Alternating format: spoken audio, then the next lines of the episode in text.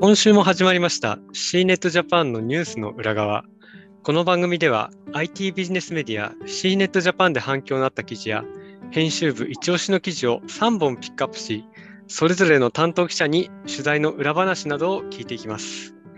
えー、今回進行を務めますのは CNET Japan 編集部の佐藤和也です。そして、えー、今回は、えー、編集長の藤井さん、編集部の坂本さん、北川さんとともにお届けいたします。えー、それでは皆様、簡単に自己紹介をお願いいたします。はい、えー、編集長の藤井です。よろしくお願いします。えー、アップル関連やフードテックを担当しております坂本です。よろしくお願いいたします。海外の記事を担当している北川と申します。よろしくお願いします。それでは今週ピックアップした3本の記事を紹介いたします。まず、えー、1本目は坂本さんが担当しました。アップルリーダーアプリの規約変更で日本の公正取引委員会と合意、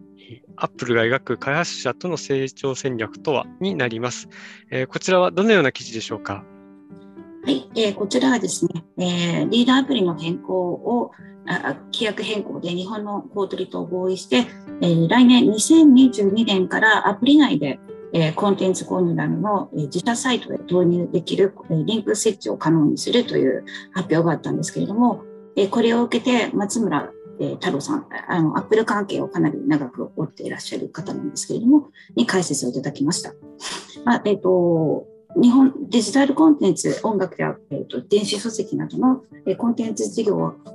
手掛ける、え会社に対して手数料を今まで30%を徴収してきたんですけれども、まあ、アップル税とも呼ばれるもので、まあ、ちょっと手数料が高すぎるのではと問題視されてきたんですが、まあ、これにより、えーとまあ、事業者がアプリに手数料を払わなくても済むということになりました。これを受けてどう出るかというところを解説しています。はい、これも発表時結構ざわつきましたけれども、えー、ね、実際、はいえー、こちら北川さんはあのこのニュースについてどう思いましたでしょうか？そうですね、アップストアの課金に関する制限については、あの以前からゲーム会社のエピックゲームズから訴えられたりとか、まあ、他社から、えーと、批判されたり、あと米国ではあの議員からの指摘もあったりして、えーと、そのためにアップルはあの現状の仕組みが、まあ、ユーザーのためにも最善であるっていう、まあ、譲らない主張を繰り返してたので、かなり今回の発表は意外だなというふうに思いました。ただ、あの対象がリーダーアプリのみだっていうところはちょっと気になってて、まあ、例えばゲームみたいにこうアプリ内で追加のコンテンツをどんどん購入してもらうっていうことに、まあ、それほど重きを置かないアプリが対象になっているのかなと思っていて、そういう点ではアップルの売り上げへの影響っていうのはそんなに大きくないのかもしれないなと思ったりしています。はい、ありがとうございます。えー、それでは2本目に行きたいと思います。えー、2本目は、えー、北川さんが担当しました、えイーロン・マスク氏とジェフ・ベゾス氏の争いが激化、え宇宙を目指す大富豪たちの因縁を振り返るになります。えこちらはどのような記事でしょうか？えっと、これはですね、えっと、米国の NASA が、えっと、月着陸を目指すアルテミス計画というのを進めていまして、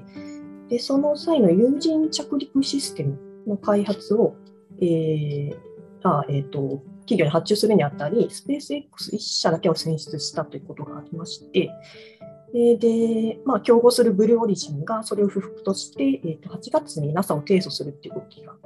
えー、とありまして、まあ、それも報じられているんですけれども、えーと、で今回の記事では、まあ、それぞれの CEO であるイーロン・マスクさんと、まあ、ジェフ・ベゾスさんが、えーまあ、宇宙事業をめぐって、実はかなり前からあの火花を散らしていたよっていう話でして、ちょっと私も宇宙ウォッチャーじゃないので知らなかったんですけど、あそうなんだという、なんかいろんな経緯を振り返っている、えっと、ものになっています。はい、ありがとうございます。えっと、こちら、藤井さんはあこのニュースについてどう思ったどう思いましたでしょうか？そうですね。あの CNET ジャパンでもですね、この4月から宇宙領域注力してますけれども、やっぱりこういったニュースっていうのは何でしょうかね、米国、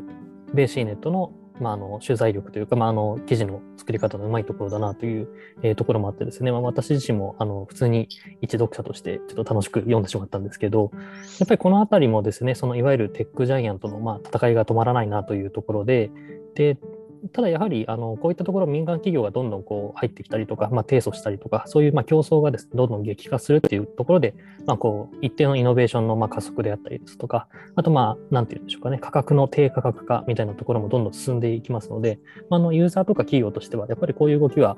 あの、まあ、全体で見れば関係なのかなというふうに思ってます。で、え、ー、と、やっぱりこのあたり、スペース X がこう、ちょっと頭抜けてますけれども、この辺にこう、Amazon とかがですね、今こう食いつくという感じになってますが、まあ、この辺をこういわゆる GAFA 系のテックジャイアントが今後、どういくのかというところで、まあ、ある意味、Facebook はもう、なんでしょうかね、宇宙じゃなくてメタバース行っちゃったので、はい、その辺が、こう、今後各社の戦略がどう、まあ、宇宙に絡んでくるのかっていうのはすごい楽しみですね。はい、ありがとうございます。えー、それではあ3本目に移りたいと思います。えー、3本目は連載として展開している事業開発の達人からあ達人たちから、えー、P&G や Facebook を経てたどり着いたデジタル時代のものづくり、えー、ムーン X 下村由紀子氏になります、えー。藤井さん、これはどのような記事になりますでしょうか？はい、えーと、これはですね、あの新規事業のあの開発支援などをされているフィラメントさんという会社の代表の角さんがですね、こう聞き手になって、さまざ、まな企業で新規事業などをこう生み出している方にどんどんこうロングインタビューをしていくという、えー、連載なんですけれども、えー、とそうですね、この下村さんという方はですね、もともと Facebook であの広報責任者をずっとされていて、私も大変あのなんでしょうか、Facebook の取材でかなりお世話になっていた方だったので、あの次回、下村さん取り上げますよと、最初にこう相談されたときは、すごいこう、まあ、びっくりするとともにですね、なんかこう、なんでしょうかね、こう、嬉しい気持ちになったんですけれども、まあ、実際にあの下村さんはですね、その Facebook の元代表である長谷川さんとともに、えーまあ、ある意味独立をして、で、このムーン X を立ち上げてですね、で、あのデジタル時代のものづくりとして、まあ、例えばクラフトビールとか、あとスキンケア商品、まあ、男性向けのスキンケア商品とか、そういうものをどんどん開発されているという話で、こちらはあの大変、えー、面白いので、ぜひご覧いただきたいんですけれども、あの、この下村さんがですね、まあ、記事では言及されてないんですけど、実はすごいなんでしょうか、トレーニングをされている方で、あの、もう本当にボディービルドの大会とか出てるレベルですね、あの、鍛え上げている方なので、あの、ちょっとその辺も記事で触れてくれると嬉しかったな、みたいなのが実は、えっ、ー、と、個人的にはあるんですけれども、はい、あの、そういう話があったりします。あとですね、えー、これまでは、あの、すみさんの方で寄稿していただくという形の連載だったんですけれども、ちょっと次回からはですね、こう、すみさんが聞き手になりつつ、編集部も同席して、まあ、取材をするというスタイルに変更になります。なので、あの、次回も取材は終わってるんですけど、次回のですね、えー、内容に対して、私は、あの、カメラマンとしてですね、あの、すみさんがインタビューしているところを裏でバシャバシャ撮りまくっているので、あの、その連載では、あの、ちょっと写真にも見ていただいて、あ、これは藤井が撮ったんだなと、あの、出た時にはご覧いただければと思います。はい。はい、ありがとうございます。えっと、こちら坂本さんはこのニュースについてどう思いましたでしょうか？そうですね。あの、ムーン X は先ほど話があった通り、えー、元 P&G ご出身で、えー、Facebook の代表だった長谷川慎さんが、えー、会社を立ち上げたということでですね、注目していまして、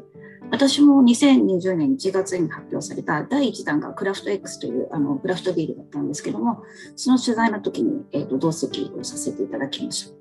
でな、なんで第1弾がクラフトビールなのかなと思ったんですけれども、代表の長谷川さんが Facebook 時代にサンフランシスコでビールの、クラフトビールの美味しさに衝撃を受けたのが一つのきっかけで、まあ、伸びしろがまだ日本では大きいかという理由を話されていたんですけれども、まあ、実際にね、あのクラフトビール市場って、ビール市場自体は縮小している中で伸び続けてますし、あの記事にも出てくるあのアルコール入り炭酸飲料のハードセルザーがあるんですけども、それでこれから伸びると、まさに注目されている新ジャンルだなと。で、さらに、まあ、今、先ほども話があったメンズ系スキンケアブランドとか、女性向けのスキンケアブランドとかも手がけていらっしゃるんですけど、まさに今日、スキン X で塗るカミソリと、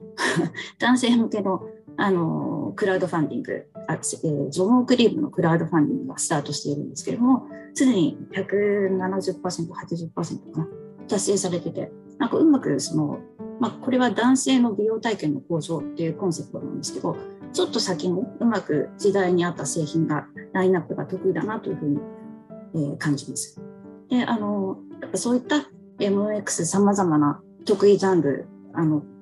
えー、を、えーと、うまくクラウドファンディングとかを活用しながら日本のものづくりとしてあのいい企業と組んで新しいあのちょっといいなというの思う製品作りが上手だなと感じるので、今後も注目していきたい企業の一つだなと思っています。以上です。はい、ありがとうございます。えー今回も3本紹介しました。えー今日ピックアップした3本の記事には、このエピソードの説明文からアクセスしていただけますので、えーぜひ気になった方はご覧いただければと思います。えーお聞きくださった皆様、今週もありがとうございました。えーそれでは、さようなら。さようなさようなら。